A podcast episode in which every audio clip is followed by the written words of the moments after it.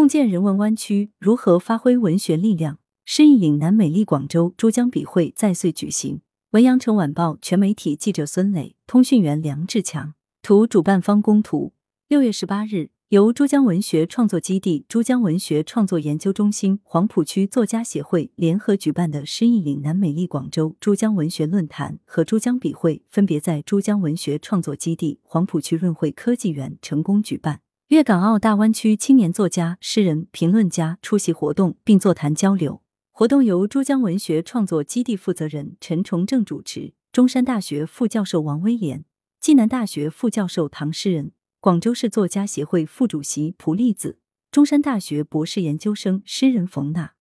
广州市文艺评论家协会副主席李德南、中山市作协主席马拉、深圳诗人朱涛、东莞诗人许泽平。粤港澳大湾区青年作家第一届珠江文学写作营学员等约四十人参加活动。当天上午，主办方在珠江文学创作基地召开座谈会，与会作家、评论家围绕青年作家创作题材选择、内容表达、内涵挖掘等话题，共同探讨青年作家如何立足大湾区进行创作，发挥文学应有力量，共建人文湾区。在作家陈崇正看来，无论一座城市的文学生态和特质如何。青年作家群体所体现出来的精神风貌，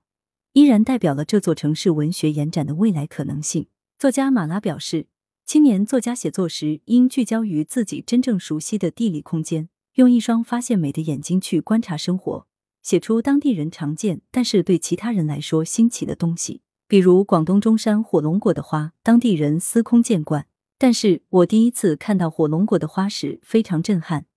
像昙花一样。开得很大很美，我从来没有想过如此难看的植物能开出这么好看的花。对此，王威廉强调，对于地方经验的书写，还要结合人文背景展开。比如西藏的天葬，如果不探讨天葬背后的文化机制跟藏族生存之间的关系，甚至不去思考天葬跟今天主流文明之间的反差，那很难把小说写好。在王威廉看来，哪怕是写科幻小说，也要跟现实主义作品一样立足在一个地方。然后去观察、思考一座城市它的文化，同时思考科技对于这个时代的影响。随后，珠江文学写作营的学员们畅谈了各自的创作心得及近期创作计划。下午，与会的作家、诗人、评论家和青年作家代表一同来到黄浦区，先后参观了诗意盎然、充满创新朝气的润汇科技园，领略新时期的科技创新文化和成果，并与黄浦区作家代表互动交流。随后还参观了充满人文历史风貌的预言书院、南海神庙等广州著名历史文化遗迹和人文景观，